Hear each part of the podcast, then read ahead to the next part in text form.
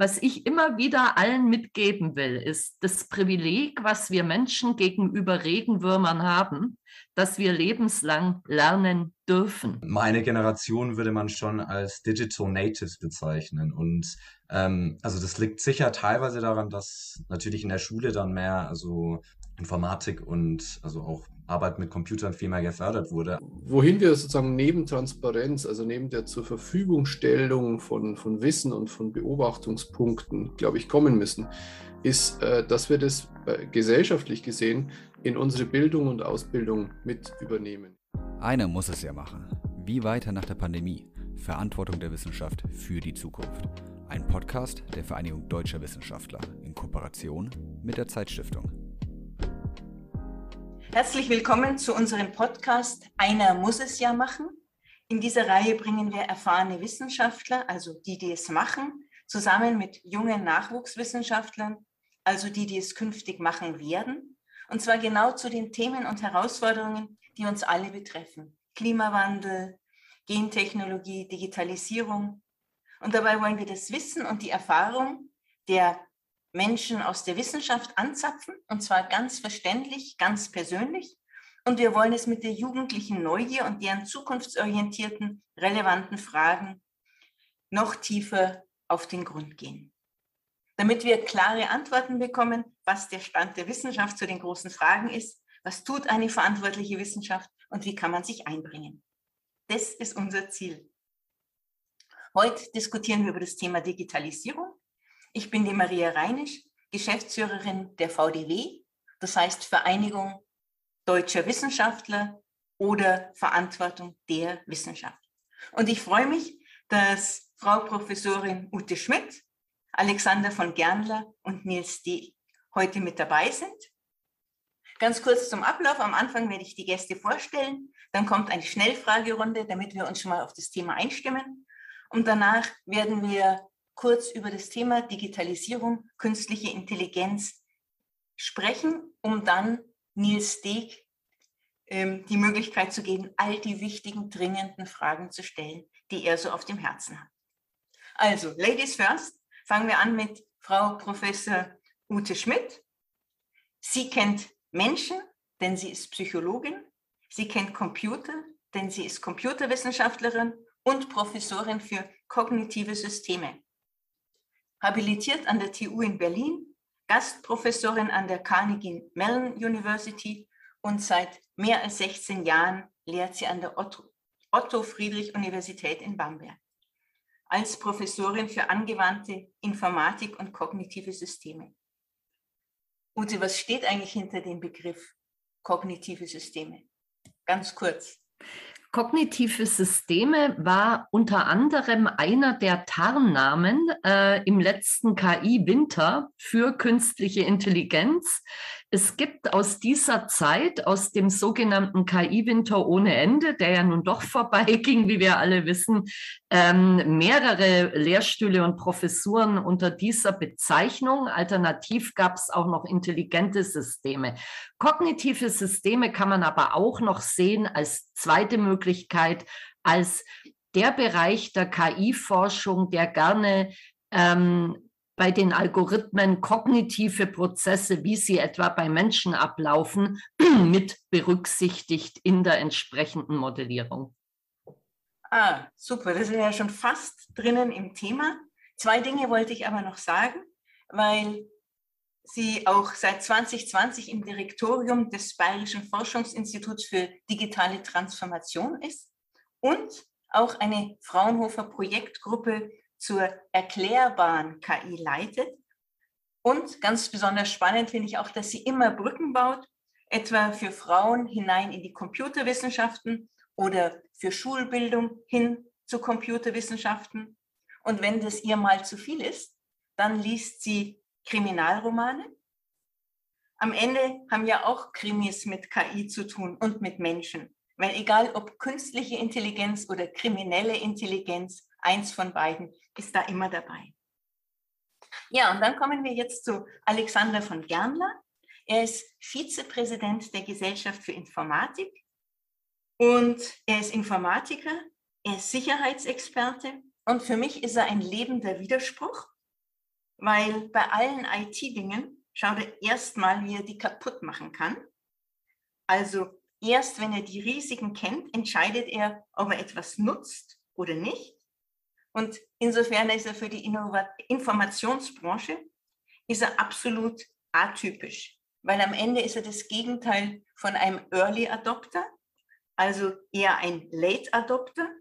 Und aber auf der anderen Seite ist es vielleicht gar kein so großer Widerspruch, weil in der IT-Sicherheitsbranche muss man natürlich immer den Blick erstmal auf die Risiken setzen und muss verantwortlich damit umgehen. Und für mich ist ein ganz hervorragendes Beispiel, wie er als Vizepräsident der Gesellschaft für Informatik sich maßgeblich und entscheidend dafür eingesetzt hat, dass die Gesellschaft für Informatik nach einer Mitgliederversammlung aus Facebook ausgetreten ist. Und das hat sich sogar bis Mark Zuckerberg rumgesprochen. Alexander, wie war das für dich? Also ich muss ganz kurz korrigieren, es war keine Mitgliederversammlung. Am Schluss äh, war es eine Entscheidung von äh, dem Vorstand, das, äh, den Austritt zu wagen. Ja, und ähm, ich, äh, ich fand es interessant, es war zweischneidig, es war auch umstritten innerhalb der, äh, der Mitgliedschaft. Die einen haben gesagt, äh, auch damals beim, beim Eintritt ja in Facebook, das wird uns voranbringen, die mediale Reichweite ist interessant, ähm, wir, wir, wir haben da eine Menge Vorteile. Und dann gab es aber eben die anderen, die sagen, naja, aber adeln wir vielleicht nicht dieses Facebook und äh, das Geschäftsmodell, das dahinter steht. Und damals waren die vielleicht noch nicht so schlimm in der Presse, aber die haben ja jetzt Schlagzeile um Schlagzeile gesammelt. Also sozusagen Skandal reiht sich an Skandal. Und ich würde sagen, die Dividende, die wir inzwischen eingefahren haben seit, ja, seit äh, 2018, 2019, wo wir sozusagen diesen, diesen Austritt ähm, in die Wege gebracht haben. Ich würde sagen, wie viel schlechte Presse wir inzwischen versäumt haben und nicht mehr sozusagen Facebook unterstützen, das hat sich für die GI auf jeden Fall gelohnt. Du bist ja auch seitdem, spätestens seitdem auch ein ganz gefragter Referent auf Tagungen, Gutachter für das Bundesforschungsministerium und auch in dem jüngsten Buch Wie wir leben wollen, Kompendium zur Digitalisierung, Vernetzung und künstliche Intelligenz, hast du auch ganz aktiv dazu beigetragen, genauso wie du in der Studiengruppe Digitalisierung in der VDW ganz aktiv bist. Aber herausgefordert und mit Fragen gequält werden die beiden jetzt von der jungen VDW und zwar in Person von Nils Deeg. Nils ist ein junger Masterstudent, gerade ganz frisch in Utrecht gestartet, um einen Master in History and Philosophy of Science zu machen. Und nach ungefähr zwei Monaten im Sechsbett-Hostelzimmer hat er sich jetzt gerade wieder massiv umstellen müssen, denn endlich konnte er in eine kleine Wohnung ziehen und muss jetzt mit dieser ganzen Privatheit umgehen. Ansonsten ist aber Nils eine ganz spannende Mischung aus Neugierde. Er ist ein Jurist, interessiert sich für gesellschaftliche, historische Themen und ein globaler, echter globaler Citizen mit chinesisch-deutschen Eltern, einer Kindheit mit, in Wales mit ganz vielen Schafen einem Arbeiten in der Digital Trade Policy und immer auf der Suche nach ganz verantwortlichen Antworten für die großen Fragen. Und wenn er dann mal für etwas eine Antwort bekommen hat, dann erstellt er in seinem Hobby immer Memes. Das heißt, ich gehe mal davon aus, dass er heute einige Memes erstellen wird. Und er ist auch ganz aktiv in der jungen VDW. Nils, wie viele Fragen hast du denn vorbereitet? Ähm, also ich habe ich hab ein paar. Das schauen wir mal, wie viel ich davon äh, anwenden werde. Gezählt habe ich jetzt nicht. Wie viele du loswerden kannst. Aber ich denke, Genau. die Stimmen habt ihr jetzt erstmal schon so ungefähr gehört. Ins Thema hineinleiten möchte ich in unsere beliebten Schnellfragerunde mit den dreien. Es ist auch ziemlich einfach. Das heißt, ich gebe bei jedem Begriff immer zwei Möglichkeiten vor und ihr müsst euch für eine der beiden entscheiden. Und weil es eine Schnellfragerunde ist, da ist es entscheidend, ihr müsst schnell antworten und am besten einfach das Wort, den Begriff wiederholen, den ihr präferiert. Und einmal habt ihr die Chance, auch keins zu sagen. Aber nur einmal. Ansonsten äh, müsst ihr euch entscheiden. Okay, die Reihenfolge würde ich sagen, damit wir die Stimmen auch immer gleich zuordnen können. Alexander von Gernler beginnt, dann kommt Nils Steg und dann Ute Schmidt. Und jeweils nach ein paar Fragen wechseln wir, wer beginnt, damit es auch gerecht ist, weil Gerechtigkeit ist ja auch ganz, ganz wichtig. Okay? Wir testen es jetzt einfach einmal äh, mit Punkt oder Komma. Alexander, du fängst an. Komma. Nils? Punkt. Ute?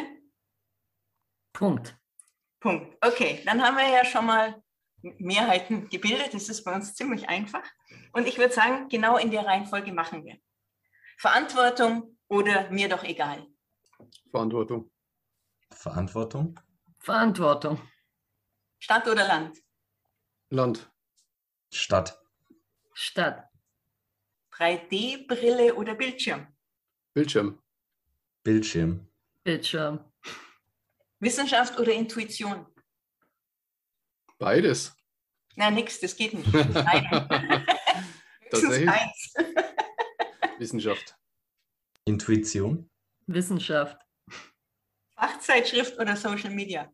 Fachzeitschrift. Social Media. Fachzeitschrift. Film oder Buch? Film. Buch. Buch. Krimi, gell? Nicht nur. Ah, jetzt die Frage für Alexander. Facebook oder Twitter? ich gebe weiter. Ja, da musst du keins sagen. Also Ja, ja, keins. Das, dein, dein keins ist jetzt verbraucht. Mhm. Ja? ja? Nils? Twitter. Keins. Oh, da sind wir ja schon mal, haben wir schon, glaube ich, eine ganz deutliche Frage. Ja? Sicherheit oder Innovation? Innovation. Sicherheit. Innovation mit Zögern. Du hast auch ganz stark den Kopf bewegt. Abwägen. Jetzt haben wir gesagt, gleiche Reihenfolge, aber der Nils startet. Ja? Datenlücke oder Zahnlücke?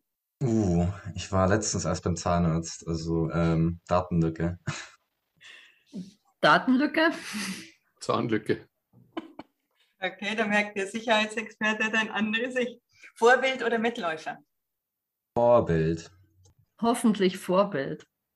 Auch hoffentlich Vorbild. VDW oder junge VDW? Junge VDW. VTW, bin zu alt. VDW. Einsicht oder Notwendigkeit? Einsicht. Einsicht. Einsicht. Autark ackern oder abhängig abhängen? Abhängig abhängen. Das ist ein interessanter Begriff. Würdest du? Ja, sage ich mal. Autark ackern. Auch autark ackern. Nationale Regelung oder internationale Regelung? Internationale Regelung. Internationale Regelung. Internationale. Ja, sind ja alle global. Big Brother oder Privatsphäre? Privatsphäre. Privatsphäre. Das ist keine Frage. Okay. Payback-Karte oder keine Vergünstigung? Keine Vergünstigung. Keine Vergünstigung. Keine Vergünstigung. Sehr gut. Okay, und jetzt wechseln wir weiter. Jetzt beginnt die Ute. Digitale Bildung oder selbstverantwortliches Lernen? Jetzt darf man ja nicht beides sagen. Dann selbstverantwortliches Lernen. Selbstverantwortliches Lernen. Selbstverantwortliches Lernen. Auch? Okay. Jetzt kommt natürlich das, der Krimi. Das Buch Fahrenheit 451 oder 1984 von George Orwell. Das ist schwierig. Ich darf jetzt nichts länger sagen. Dann sage ich George Orwell, wobei mit Bedenken. Also du George würdest Orwell. keins sagen, wenn du kein nicht, wenn du noch ein, wenn du noch ein keins hättest. okay, George Orwell, George Orwell und Fahrenheit. Fahrenheit. Okay. Fake News oder keine News? Lieber keine News. Keine News ist viel entspannender. Ich nehme lieber Fake News. Boah, Nils, du wirst uns nachher provozieren, ich merke das schon. WhatsApp oder Telegram? Keines. Du hast schon zwei. Aber ich habe doch jetzt die neue Runde. Kann ich wieder einen weitermachen? Dann lieber Twitter. Nils, Äh, pf, naja, also ich benutze tatsächlich WhatsApp. Also WhatsApp. gut. Textnachricht oder Anruf? Anruf. Textnachricht. Textnachricht. Text oder Emojis? Text. Text. Text. Perfekter Avatar oder mit Schwächen selber leben? Mit Schwächen selber leben. Mit Schwächen selber leben. Perfekter Avatar. Echt? Boah, Nils. Endliches Leben oder unendliches Leben? Endliches Leben. Unendliches Leben. Endliches Leben. Boah, das ist ja jetzt ganz interessant. Unendliches Leben, da bin ich ja gespannt. Gut, aber ich denke, jetzt haben wir schon mal einen ziemlich spannenden Eindruck gewonnen, was unseren Protagonisten jeweils wichtig ist ging ja schon auch viel um Digitalisierung, aber auch schon ganz viel um unterschiedliche Einschätzungen oder Selbstverständlichkeiten oder auch manchmal ja quasi Aversionen gegen bestimmte Themen. Jetzt starte ich vielleicht ganz kurz mit einer, um die Wissensbasis hinzukriegen, um dann den Nils letztendlich für die quälenden Fragen hinzukriegen. Was ist eigentlich, Ute, der Unterschied zwischen KI und Digitalisierung? Brauchen wir beides? Digitalisierung ist im Prinzip die Voraussetzung für KI. Ähm, denn KI, wie alles in der Informatik, basiert auf den aktuell ja so häufig benutzten, als Begriff äh, vorkommenden Algorithmen. Ja? Ähm, und erst wenn ich ähm, die Information digital vorliegen habe, kann ich sie mit Algorithmen bearbeiten. Und KI-Algorithmen ist ein Spezialfall von Algorithmen. KI wird ja unser Leben ziemlich stark verändern. Wo, wo sind die Grenzen und wo siehst du die großen Chancen? Ähm, also ich würde mal mit den Chancen anfangen wollen. Ich denke, dass im Prinzip, egal in welchen Lebensbereich wir gucken, ob es Medizin ist, Bildung, Arbeit der Zukunft, ähm, Informationsaustausch, Mobilität, egal was wir nennen. Ähm, es gibt immer Möglichkeiten, sich KI-Einsatz vorzustellen, der eine Chance liefert. Ja? Und in jedem der genannten Bereiche und allen anderen auch kann ich mir Szenarien vorstellen, die zu Risiken und zu unerwünschten Konsequenzen führen. KI in der Pflege kann helfen, Dokumentationspflichten zu erleichtern, kann helfen, bei schwerem Tragen äh, zu entlasten. Ähm, KI in der Pflege kann aber auch zu Entmenschlichung führen, wenn KI an der falschen Stelle eingesetzt wird und kann eben birgt die Gefahr, dass man vielleicht nochmal Arbeitsplätze reduziert. Im Moment kann man sie eher nicht besetzen, ähm, aber im Endeffekt wäre das vielleicht eine Konsequenz, die wir nicht wollen. Das heißt, KI hat immer beide Möglichkeiten. So ist es ja häufig in der Wissenschaft. Ne? Ähm, man muss sich sehr genau überlegen, wie man sie einsetzt und deswegen darf man nicht nur technokratisch denken.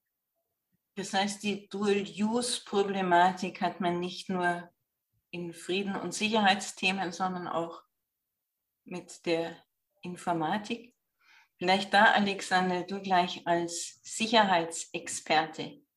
Wie bewertest du das? Du bist ja selber sehr, ähm, wie soll man sagen, scheu, sage ich jetzt mal, die IT-Dinge dann einfach ungeprüft in dein Leben zu lassen.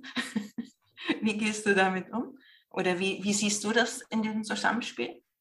Ja, da kann ich jetzt gleich mal ausholen. Ich habe ich hab ja sozusagen als, als einer der Mitautoren an dem an der Publikation, wie wir leben wollen, äh, die du vorhin genannt hast, äh, genannt hast, habe ich auch das äh, Kapitel zu den technikphilosophischen Fragen gelesen von Stefan Bauberger und äh, da ging es ja, soweit ich weiß, auch um das äh, Werkzeug, ja, also so, soweit ich mich erinnern kann, wo er dann schreibt, es gibt eben Werkzeuge, die sind von ihrer Natur aus sehr sehr klar in dem, was sie tun. Ja, also eine Pistole, da werde ich außer jemanden zu, zu erschießen oder anzuschießen wenig andere Möglichkeiten haben. Ich kann in den Schützenverein gehen, aber das war's.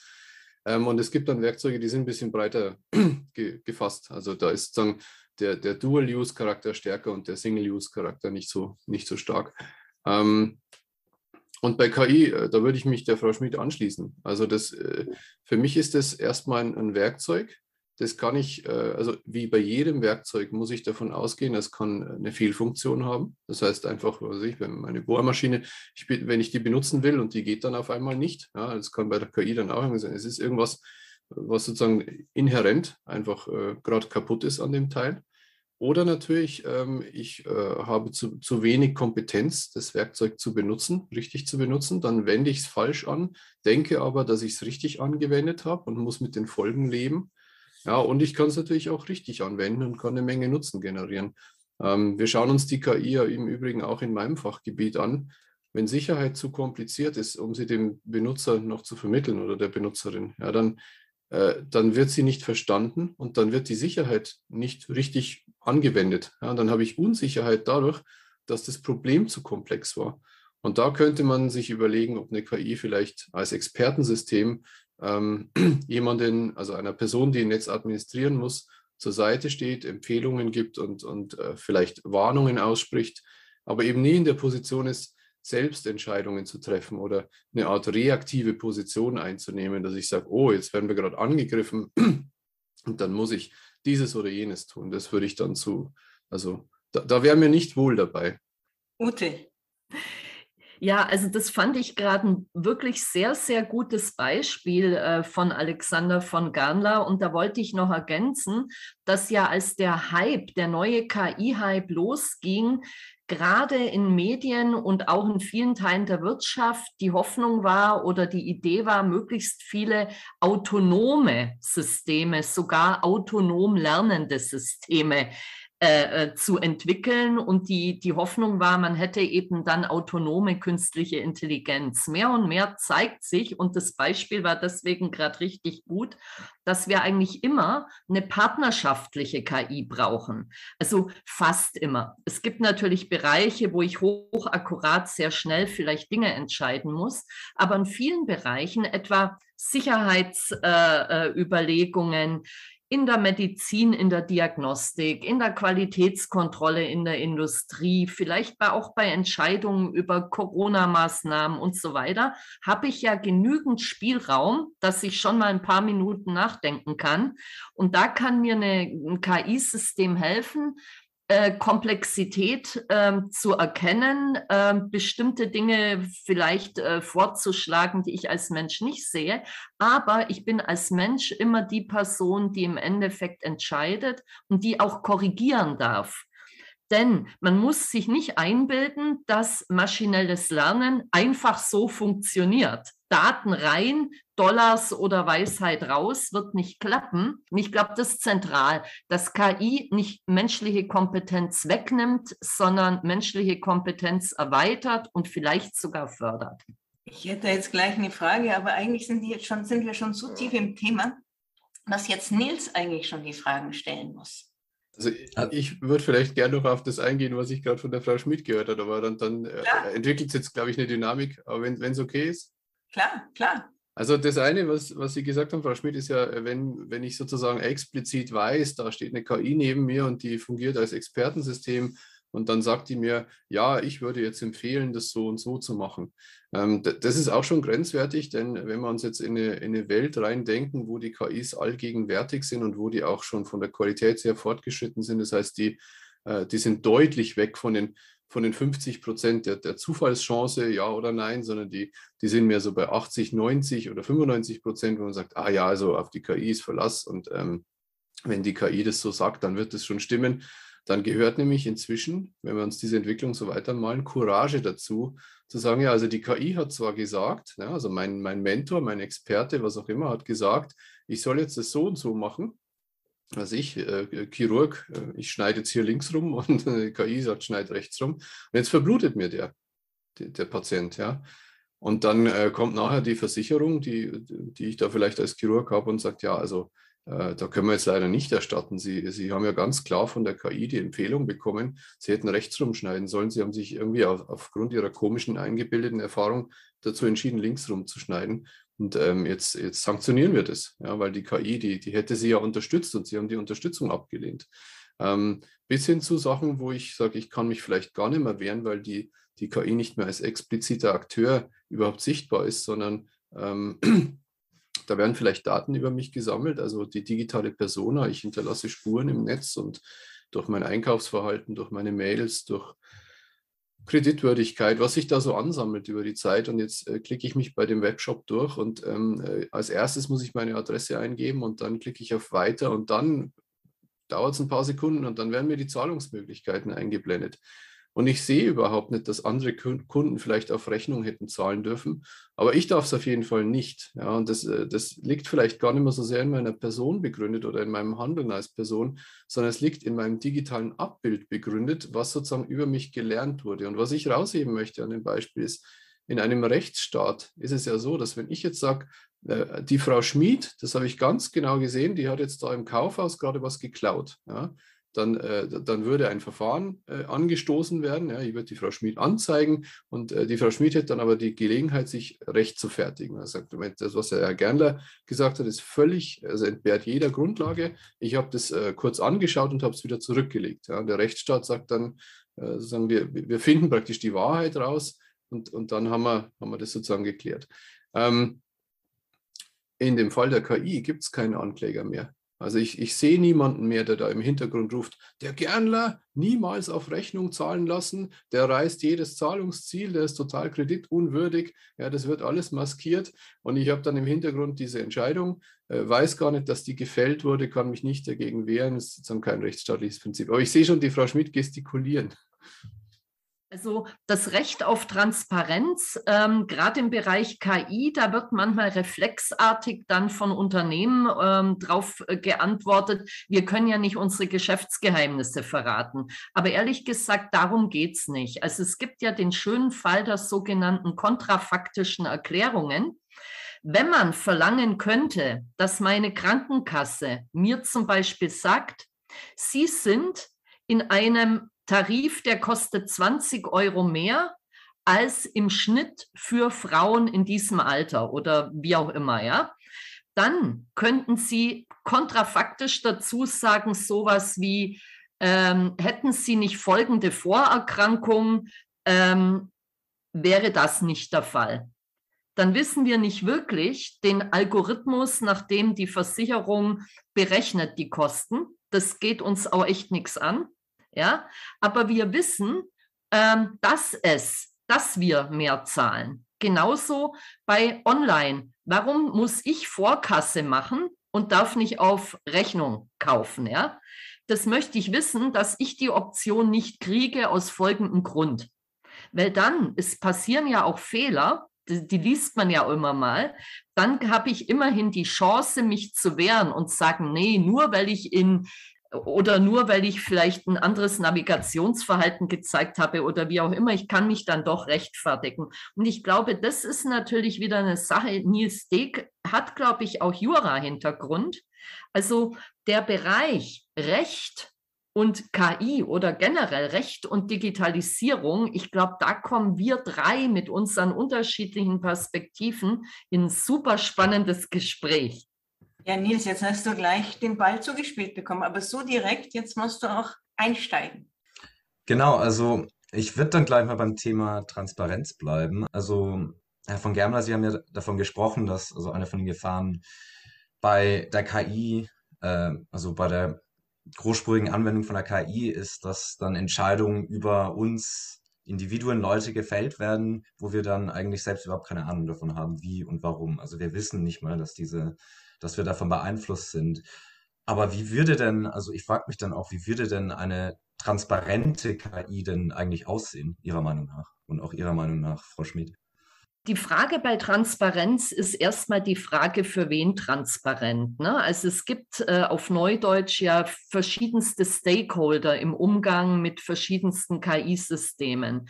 Und die ersten, gerade wenn ich eben mit wirklich ähm, komplexen Deep Learning-Algorithmen arbeite, sind die Entwickler selber, sind vielleicht irgendwann mal Menschen, die Zertifikate ausstellen, ähm, Regulierung, also Behörden, die bestimmte Dinge prüfen, ähm, die berühmte Blackbox dieser sehr, sehr komplexen Funktionsapproximatoren, weil mehr ist es ja nicht, ja.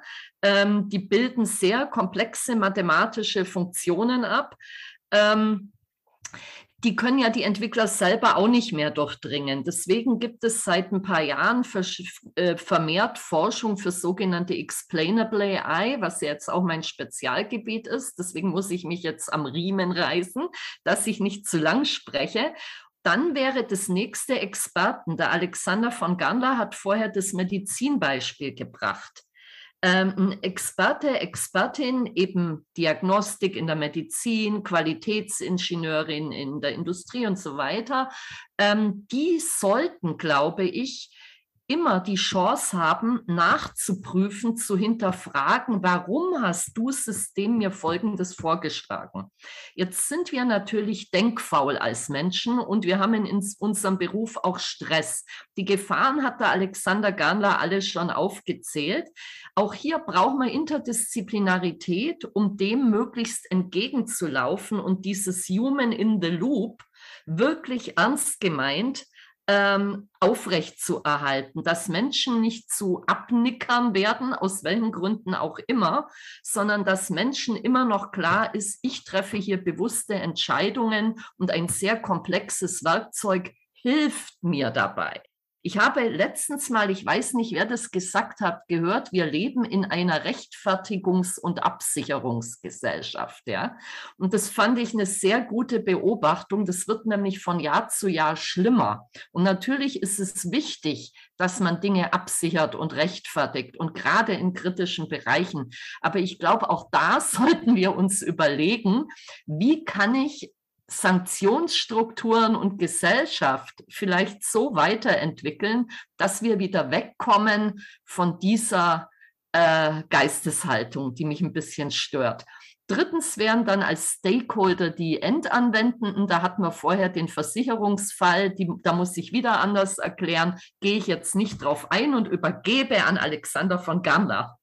Dankeschön. Ich glaube, zur eigentlichen Transparenz äh, ist, ist schon das Nötige gesagt. Ich würde es noch ein bisschen fortführen. Also wir sehen an dem Versicherungsbeispiel im Übrigen, dass es bereits vor der Existenz von KI intransparente Konstellationen gab. Weil wenn ich jetzt frage, äh, liebe Haftpflichtversicherung oder liebe Berufsunfähigkeitsversicherung, wie kommt ihr denn jetzt eigentlich bei mir auf diesen, auf diesen Betrag von so und so viel, Komma so und so viel, also bis auf den Cent genau, äh, ist es ausgerechnet, was, was ich da für mein Risiko zahle, dann sagen die, ja, das, ähm, da, also da wird es dann auch höchstens qualitativ, dass die sagen, da spielen halt so Sachen wie ihr Alter rein und irgendwie die Klasse, in dem ihr Beruf oder ihre Tätigkeit angesiedelt sind und ob sie ähm, ob sie unvorsichtigerweise angegeben haben, dass sie Ultraleichtflugzeug äh, fliegen, ja, dann sind sie nämlich auch nochmal teurer. Äh, solche Dinge, aber sie kriegen es nie als geschlossenen Term, als Algorithmus, dass, dass sie das prüfen könnten. Ähm, deswegen denke ich, äh, also nicht erst seit KI haben wir diese Probleme der Erklärbarkeit. Wir hätten den Anspruch, glaube ich, auch äh, an andere Sachen, weil auch dort Diskriminierung ist. Im Übrigen wird es ja auch immer gesagt, dass ähm, die KI wenn ich die jetzt mit falschen Trainingsdaten äh, ausstatte, dann übernimmt die natürlich äh, mein Vorgehen und wenn das Vorgehen bisher Diskriminierung eingeschlossen hat, und das ist ja sozusagen, auch Menschen diskriminieren ja andere Menschen, daher kommt es ja, ähm, dann wird die KI das fortführen für mich. Wohin wir sozusagen neben Transparenz, also neben der zur Verfügungstellung von, von Wissen und von Beobachtungspunkten, glaube ich, kommen müssen, ist, äh, dass wir das äh, gesellschaftlich gesehen in unsere Bildung und Ausbildung mit übernehmen. Ich möchte ein Beispiel geben. Wenn Sie in einem äh, Gebiet wohnen, wo Erdbeben und Tsunamis an der Tagesordnung sind, dann ist es für Sie in der Grundschule bereits völlig normal, dass Sie Übungen machen.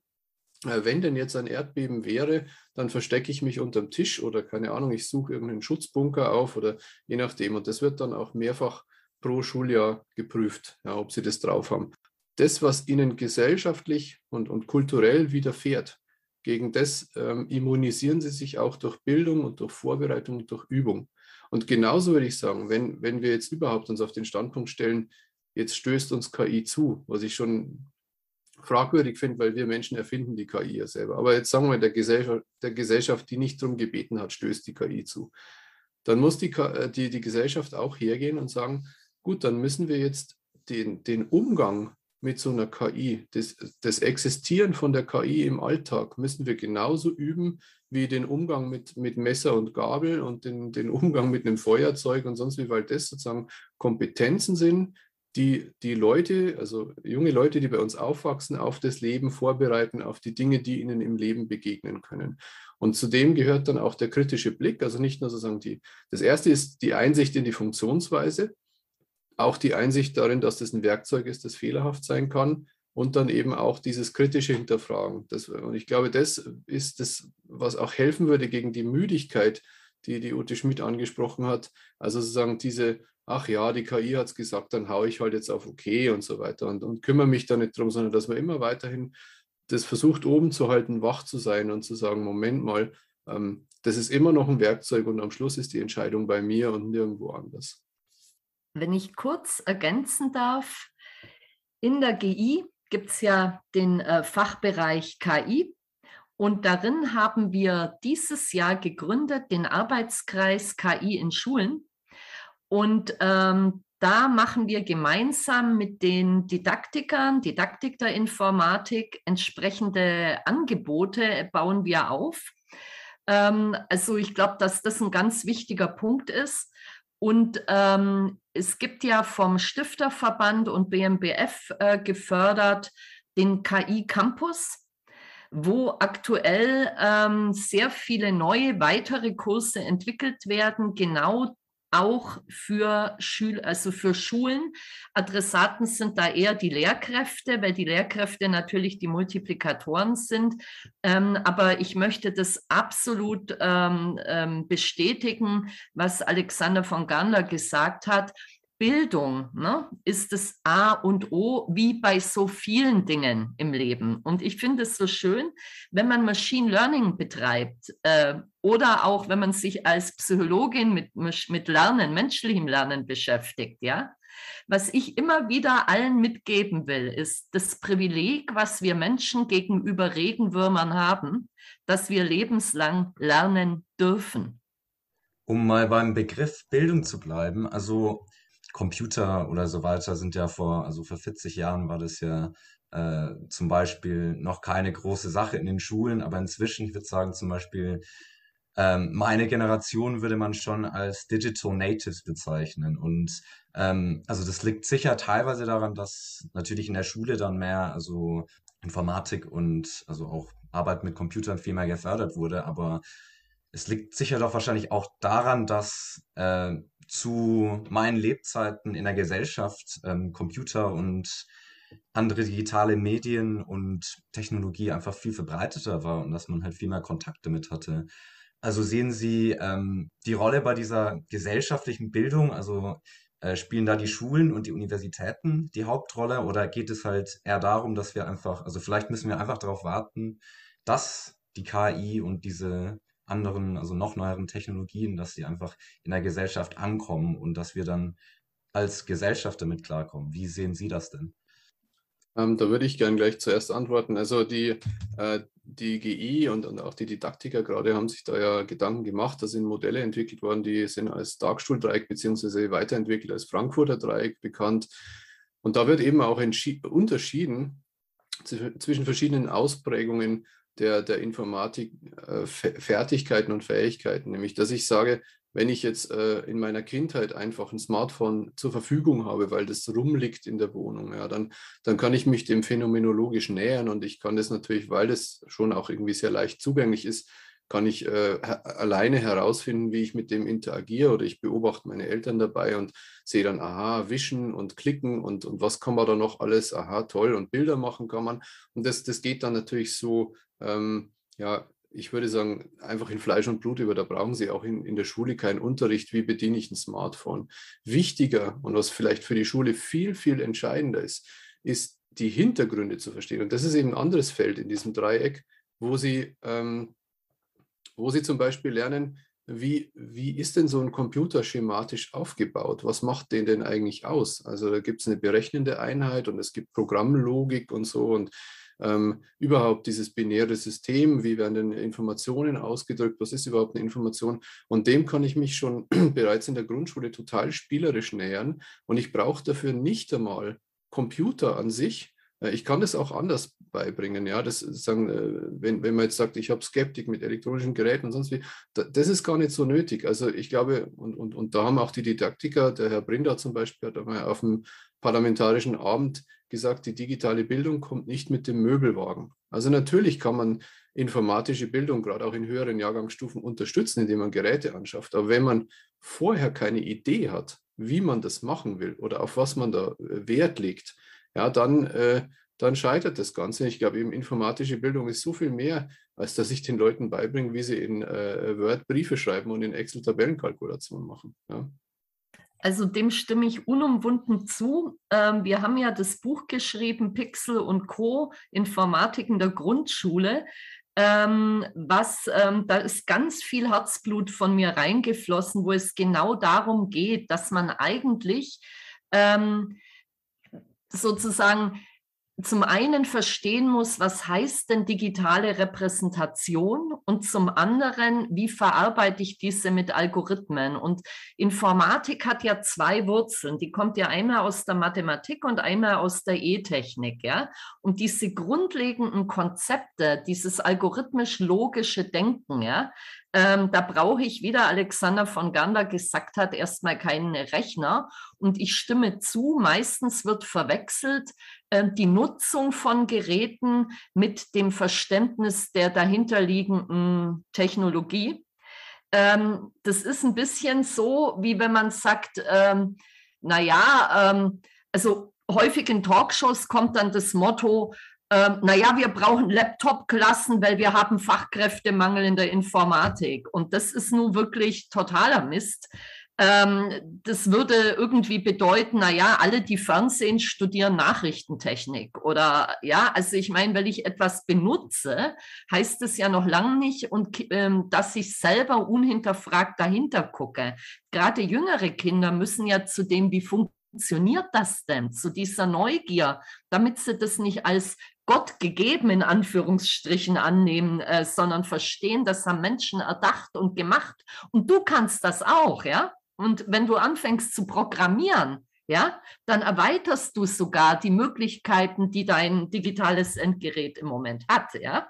Und es gibt ja wunderbare Sprachen wie Scratch. Ich bin schon wieder ruhig. Ähm, schade, Alexander von Gerner und ich sind uns so unheimlich einig. Ja, zum Streitgespräch werden wir hier nicht kommen. ja, das, äh, das ist schade, aber ich freue mich, dass wir uns treffen. Ich, äh, ich würde gerne noch äh, einen Werbeblock hinterher schicken, weil ich sitze ja zum Beispiel für genau diese beiden Vereine auch hier, äh, VDW und GI, und äh, beide sind in dem Thema auch engagiert. Ja, also die, die Studiengruppe Bildung bei der VDW denkt zum Beispiel über dieses Spielerische nach. Also wie kann ich denn solche wichtigen Grundprinzipien vermitteln? Äh, da, da, die haben einen Binäraddierer aus ähm, als Kugelspiel mit Holz gebaut, ja, wo sich dann einfache Sachen umlegen. Oder es gibt die Ideen mit Lochkarten, wenn ich sage, ich möchte alle rausfiltern, die jetzt ein bestimmtes Merkmal haben. Ja, also äh, auf den Lochkarten sind vielleicht irgendwelche Personen und ich will alle die mit blauen Augen, dann steche ich halt äh, genau in, in das Loch rein, äh, wo, wo dieses Merkmal kodiert ist und dann fallen mir alle anderen Lochkarten raus und ich kann sozusagen in, in sehr schneller Zeit Daten durchsuchen und kann sozusagen diese Prinzipien auch schon analog ähm, äh, vermitteln. Und die GI, äh, dazu muss man wissen, bei der GI ist ja auch der Bundeswettbewerb Informatik aufgehängt. Das ist eine Fördermaßnahme aus dem Bundesministerium für Bildung und Forschung. Und ähm, wir führen den sozusagen aus. Und da gibt es ja auch schon den sogenannten Informatik Biber, also ein ganz spielerischer Einstieg. Ähm, das kann man dann zum Beispiel auch auf dem Tablet äh, den, den Kindern zur Verfügung stellen. Glaube ich, gibt es auch noch als Heftchen weiß gar nicht genau. Und da sind unsere Aufgaben wie, ähm, da, da, ist jetzt links so ein, so ein großes, äh, großes Wasserbecken und ich habe jetzt da einen Hahn dran und dann geht das in ein Rohrleitungssystem und dann habe ich in dem Rohrleitungssystem ganz viele andere Hähne. Welche Hähne muss ich denn öffnen, damit das Wasser am Punkt B ankommt, zum Beispiel? Ja, und, und das wird dann auch natürlich schwieriger. Ähm, und ich glaube, dieses Verständnis ist eben viel, viel wichtiger, als äh, dass man sagt, ja, jetzt äh, werde ich Maschinenbauer dadurch, dass ich ganz viel Auto fahre. Ja, vielen Dank. Ähm, ich würde gerne also thematisch vielleicht einen kleinen Richtungswechsel äh, ähm, anbahnen. Also ich glaube, bei der Schnellfragerunde ist schon mal der Begriff Innovation gefallen. Ähm, da hätte ich jetzt meine nächste Frage dazu, nämlich also Innovation verbindet man ja auch meistens ganz äh, natürlich mit Digitalisierung, aber ist Innovation für Sie an sich etwas Gutes? Ähm, also in Innovation der Innovation genau, also Innovation für the Der Innovation of, willen. Genau, der Innovation willen. Mm, ich glaube, ich bin die ältere von uns beiden hier, Alexander von Gandler und ich. Und also jedenfalls bei mir ist es so und ich beobachte das häufig, dass Innovation, was jetzt so ähm, Innovation im Privatleben betrifft, je älter man wird, desto konservativer wird man. Also das beobachte ich bei mir, beobachte ich auch bei anderen Menschen, ja. Also ich brauche nicht das neueste Smartphone, ich brauche nicht äh, irgendwie interessante andere Gadgets. Ähm, ich denke aber, ähm, unabhängig davon, ob ich die jetzt nutze, schon, dass ähm, Innovation schon immer das war, ähm, was uns ja auch wirklich erwünschten Fortschritt gebracht hat. Sei das ähm, im medizinischen Bereich, im Ingenieursbereich, in der Informatik, ähm, egal in welchem Bereich, Innovation ist natürlich ein Treiber, dass wir uns hoffentlich mehr Richtung positiv, ähm, also positive Technologien weiterentwickeln. War ja nicht immer so. Wir hatten, also ich denke, das große Thema Atomkraft könnte man jetzt hier lang und breit diskutieren. Es gibt immer Probleme, sind es ethische Grenzen oder, oder andere Grenzen äh, den, deren man sich bewusst sein soll. Aber ich glaube, wäre man gegen Innovation, äh, dann wären eben viele Dinge jetzt nicht da, ähm, die Leben ja auch lebenswert machen und die Qualität erhöhen. Ich würde auch daran anknüpfen, ähm, ich, ich zoome noch mal raus, aber bevor ich das tue, ähm, der Innovationsbegriff, eigentlich die Frage, was wollen wir denn da eigentlich? Und ähm, ich orientiere mich, wenn ich das diskutiere, an dem Professor Günther Faltin. Das ist der Mensch, der hinter dem Buch Kopfschlägt Kapital steckt oder der die T-Kampagne gemacht hat und ähm, der hat mal gesagt, ist der Entrepreneur im Gegensatz zum äh, Betriebswirtschaftler ist, ist jemand, der möchte gesellschaftlichen Nutzen bringen. Jetzt ist natürlich die Frage, was wird von der Gesellschaft gerade als nützlich angesehen. Aber es geht auf jeden Fall praktisch um, um eine, eine positive Veränderung im, im, im reinsten Sinne. Ich sage, durch mein unternehmerisches Handeln kann ich ähm, der Gesellschaft einen Nutzen zukommen lassen und selber aber auch gut davon leben. Und das, wenn ich hinkriege, dann, äh, dann ist es super. Und ich habe das auch mal in einem Zeitungsartikel äh, in, in der Außenansicht der Süddeutschen so äh, formuliert, als ich in die, äh, sozusagen über die Verantwortung der Informatikleute geschrieben habe.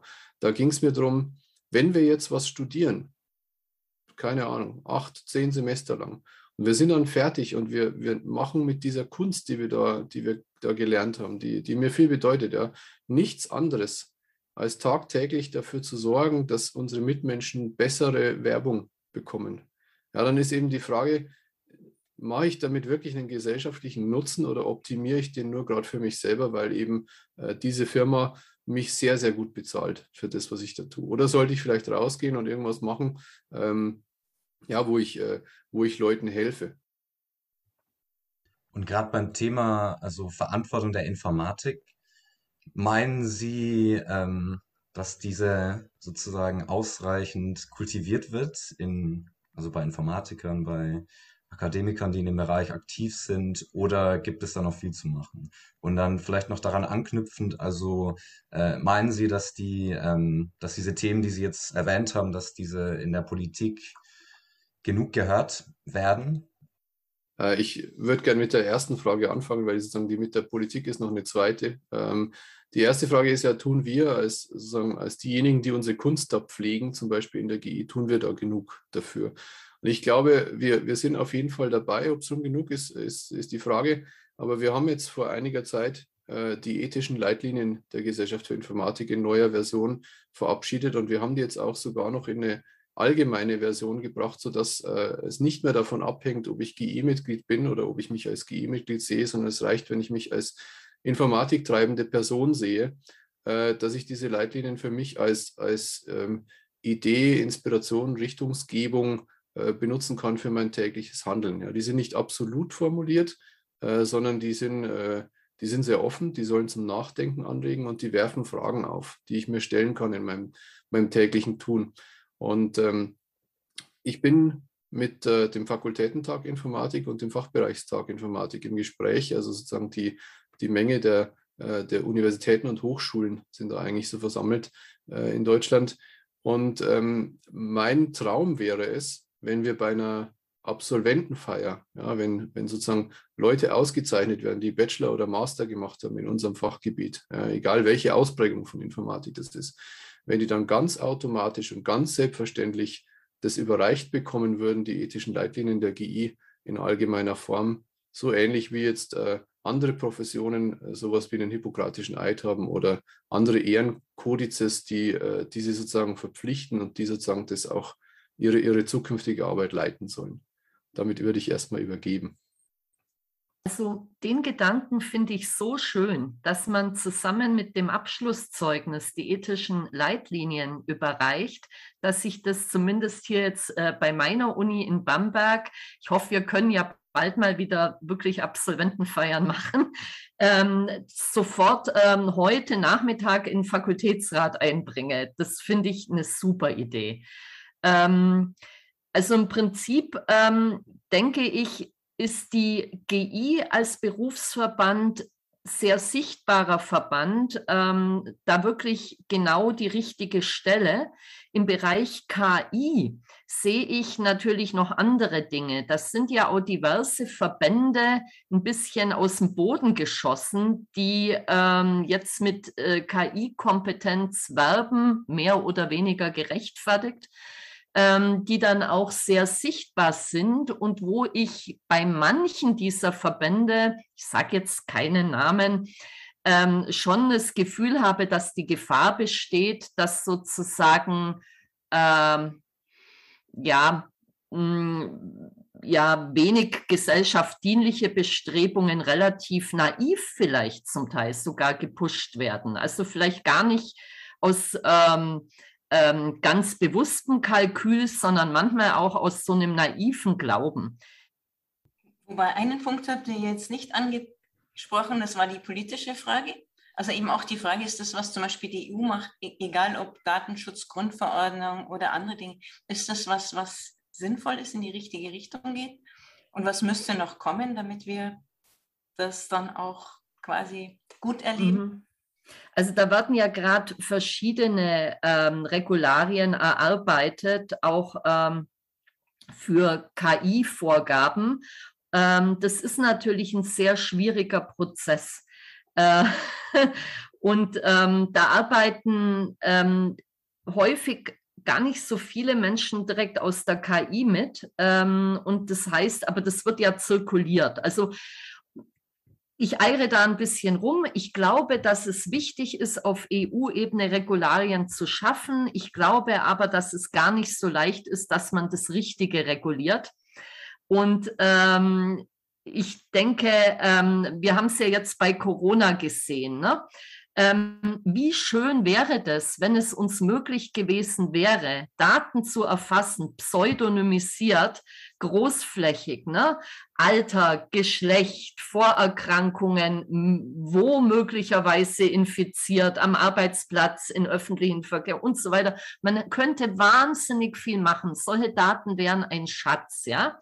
Und nur weil ich an manchen Stellen, aber da ist der Alexander von Garnler der Experte, ich kenne mich da gar nicht so gut aus, aber mein Gefühl jetzt als Laie wäre, nur weil an manchen Stellen ich wahrscheinlich ähm, eine, eine höhere Wahrscheinlichkeit hätte, diese Information, obwohl sie pseudonymisiert ist, rückzuführen auf eine Person, ähm, da würde ich in dem Fall sagen, ist die gesamte Erkenntnis wichtiger, die man daraus gewinnt. Also ich glaube, es gibt schon Bereiche, äh, wo man sehr genau abwägen muss, ähm, Datenschutz versus gesamtgesellschaftlicher Nutzen. Ich bin ja angesprochen worden, bevor ich da jetzt äh, direkt dagegen halte, was ich tun würde, ähm, äh, würde ich nochmal ausholen und sagen, äh, genau, endlich haben wir was, wo wir uns streiten können, äh, würde ich nochmal ausholen und sagen, wie, wie, wie, ich das generell sehe, den Mechanismus. Also äh, denkt mal zurück an die 60er Jahre, da gab es keine Paragraphen zur Cybercrime. Warum gab es die nicht? Weil der Gesetzgeber nicht entdeckt hat, dass es Cybercrime gibt. Und äh, damit meine ich, sagen die, die VDW auch als, als Verein, sagen, was, was wirken wir denn? Wir machen Technikfolgenabschätzung und wir versuchen, einen Dialog herbeizuführen, über Technik oder, oder andere gesellschaftliche Neuerungen, auf die wir reagieren müssen. Ja, und, und reagieren heißt in, in, in unserem freiheitlichen System, dass es erstmal eine gesellschaftliche Debatte gibt über das, was sind denn eigentlich die Möglichkeiten, was ist denn eigentlich auch das Problem, haben wir das Problem richtig beschrieben, was folgern wir daraus und was ist wünschenswert? Also was ist sozusagen in unserem Rechtssystem oder im humanistischen Welt, äh, Menschenbild, was ist da wünschenswert? Und dann bewegen wir uns auf eine Regulierung zu. Ähm, wir hatten es ja vorhin auf, äh, sozusagen mit den Innovationen.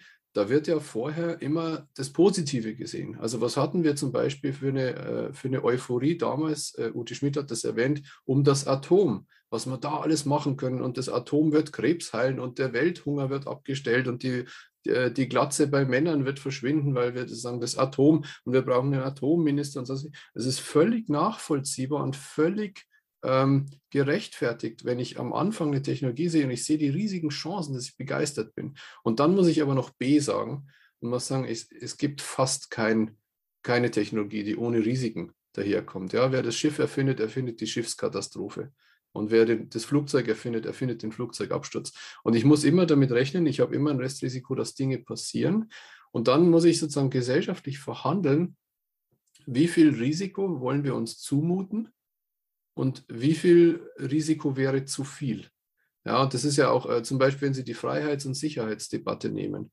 Ja, ich, äh, ich war jetzt vor kurzem äh, in anderer Funktion noch auf dem Podium mit einem Vertreter des Bundesinnenministeriums. Und da ging es um die Frage Freiheit durch Verschlüsselung versus Freiheit trotz Verschlüsselung. Also wir wollen einerseits äh, das Interesse des, des Individuums hochhalten, vertrauenswürdig zu kommunizieren, Privates soll privat bleiben. Wir haben andererseits das berechtigte Interesse des Staates, Strafverfolgung und Gefahrenabwehr zu machen. Und es ist beides mit der gleichen Technologie realisiert, nämlich Verschlüsselung. Entweder Sie haben eine funktionierende Verschlüsselung oder Sie haben sie nicht. Und das ist sozusagen ein fast nicht auflösbares Problem. Und ich glaube, es ist genauso jetzt wie äh, das, das Beispiel, jetzt komme ich eben auf Ute Schmidt zurück. Ich sehe die großen äh, Verheißungen, die da sind. Und bei allen Verheißungen müssen wir sozusagen immer noch gucken, was könnte das Preisschild sein, das wir an anderer Stelle zahlen müssen. Und jetzt ist das perfide dran, das offenbart sich nicht immer im Vorhinein, sondern wie bei FCKW zum Beispiel, das war sozusagen für die VDW ja auch eine prägende Geschichte. Ähm, am Anfang ist es ja eine super Technologie, bis irgendjemand mal versteht, dass das an anderer Stelle was ganz anderes, unbeabsichtigtes, nämlich das Ozonloch verursacht und dann müssen wir uns darum kümmern. Das heißt, sozusagen zwischen der nutzbringenden Seite und der schadbringenden Seite, da können auch Jahrzehnte liegen. Nils, eine kurze letzte Frage, bevor wir in den Abschluss gehen müssen, weil die Zeit rennt, bei so einem spannenden Thema auch. Gut, äh, dann meine letzte Frage, ähm, also generell.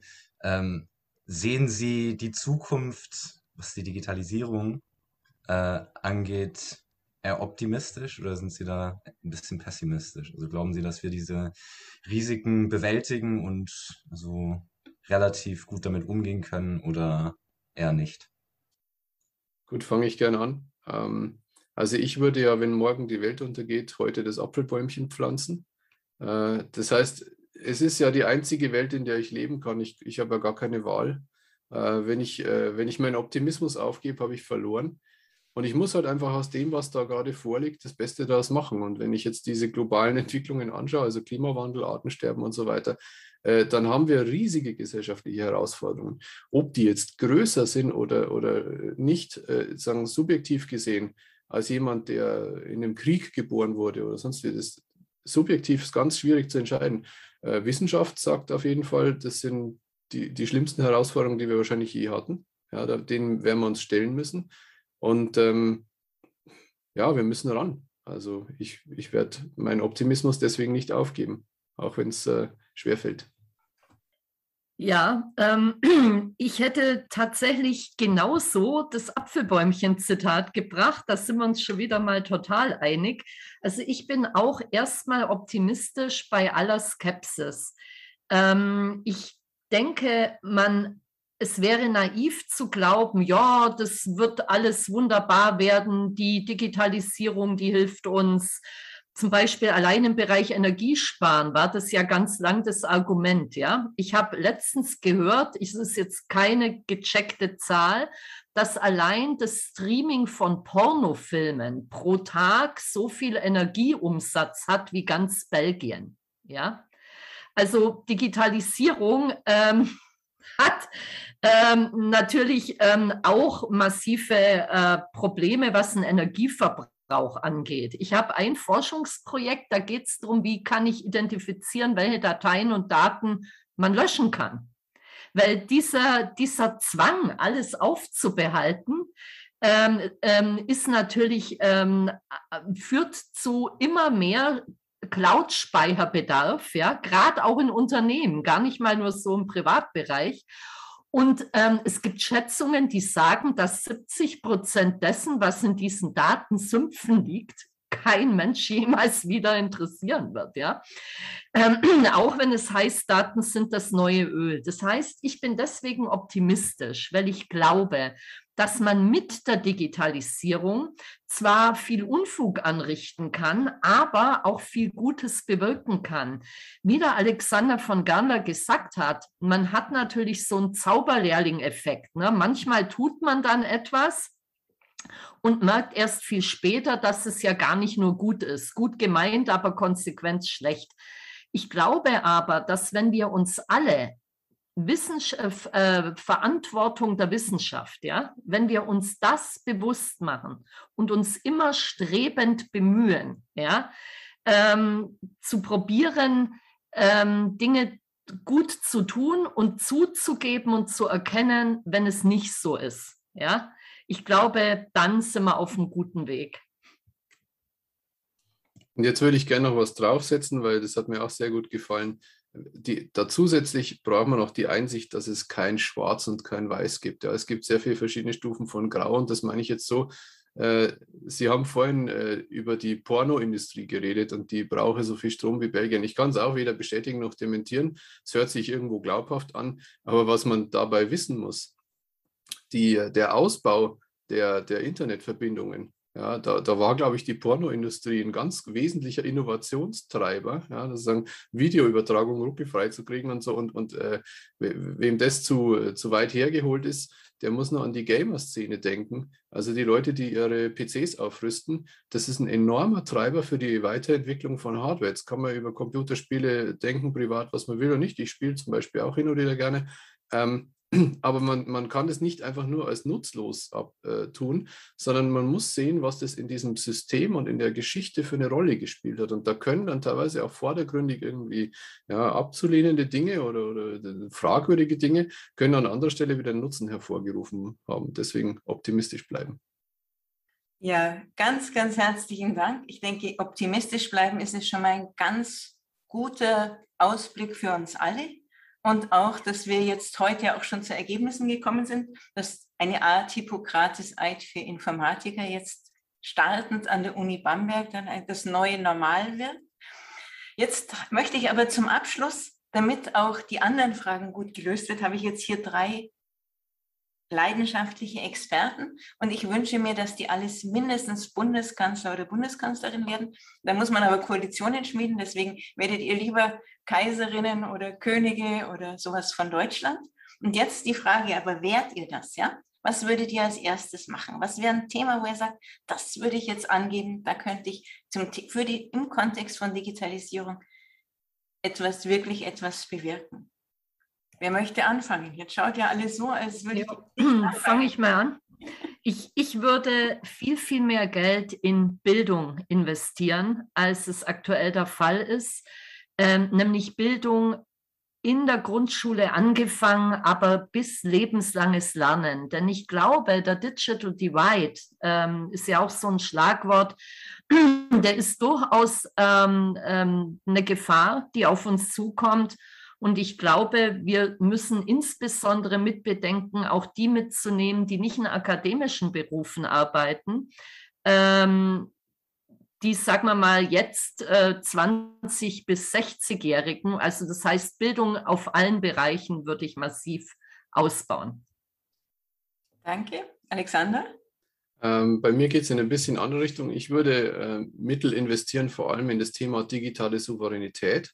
Und damit meine ich jetzt nicht nur, dass der, der deutsche Staat sozusagen mit, mit, mit seinen Verwaltungstätigkeiten oder Außenamtstätigkeiten oder wie auch immer, Sicherheitsbehörden vertrauenswürdig rechnen kann, sondern dass wir Individuen ja, unsere persönliche informationelle Hoheit äh, zurückerlangen. Ich würde ich wirklich zurückerlangen sagen, denn äh, es wird immer so gesagt, ja, also ohne das Vertrauen der Bürger in die IT, da ist ja das Wachstum der Wirtschaft in Gefahr, stimmt, ja, aber ist zu kurz gedacht. Es ist nicht nur das Wachstum der Wirtschaft in Gefahr, sondern es ist nichts Geringeres als unsere Demokratie, die da in Gefahr ist. Und ich mache das fest an der politischen Information und Willensbildung einerseits. Das heißt, wenn ich ähm, ich möchte mich jetzt mal politisch informieren, dann lese ich Parteiprogramme durch. Ja, und jetzt gibt es vielleicht Parteien, da möchte ich nicht, dass mein Nachbar weiß, dass ich mir von denen das Parteiprogramm durchgelesen habe, weil ich wohne in der Nachbarschaft, die wählt stramm die eine Partei und das andere, das sind die Schmuddelkinder und keine Ahnung.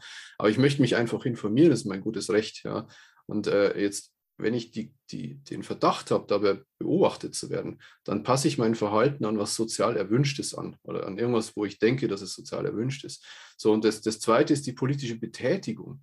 Wenn ich praktisch Angst haben muss, dass das Gespräch, das ich vorher vielleicht vertraulich persönlich geführt habe, jetzt aber durch Corona über Videokonferenz führen muss oder wo ich jemandem eine Mail schreibe mit einer politischen Aussage, dass das irgendwo aktenkundig gemacht wird und gegen mich verwendet wird und so, dann werde ich auch in dem Aspekt mich sozial erwünscht verhalten, was auch immer ich denke, sozial erwünscht ist.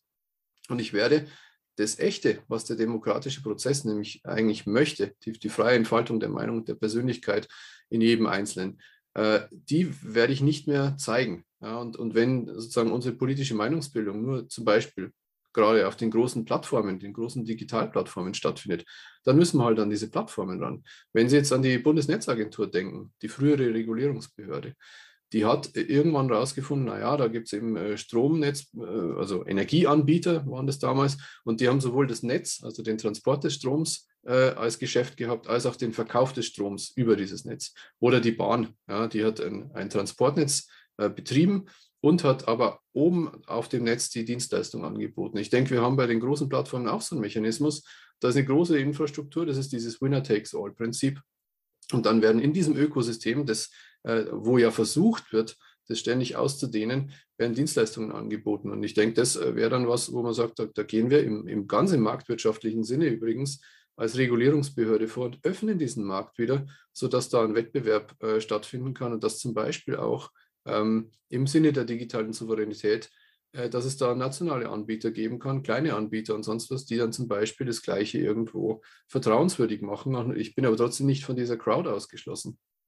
Große Zustimmung für beide Themen sieht man hier. Ähm, Nils, hast du auch noch eine Idee aus Utrecht?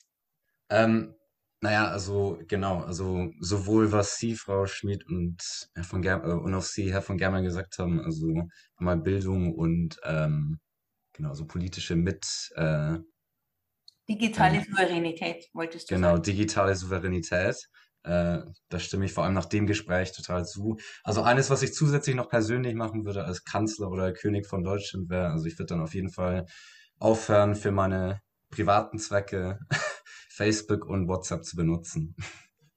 Das ist also quasi auch noch eine persönliche Konsequenz aus dem, aus dem Gespräch. Das finde ich ganz, ganz toll. Ja, jetzt möchte ich mich ganz, ganz herzlich bedanken. Ich habe mich jetzt, ich habe sehr, sehr viel gelernt. Ich hoffe, ihr habt auch alle sehr viel gelernt. Und dann freue ich mich schon auf den nächsten Podcast. Ganz im Sinne einer verantwortlichen Wissenschaft für die großen Fragen der Zeit. Und die Digitalisierung ist natürlich eine ganz, ganz große. Du würdest gerne mehr über die Vereinigung Deutscher Wissenschaftler erfahren? Dann schau bei uns vorbei unter www.vdw-ev.de. Hier findest du alle wichtigen Informationen über uns, unsere Projekte und natürlich zur jungen VDW. Das war Einer muss es ja machen.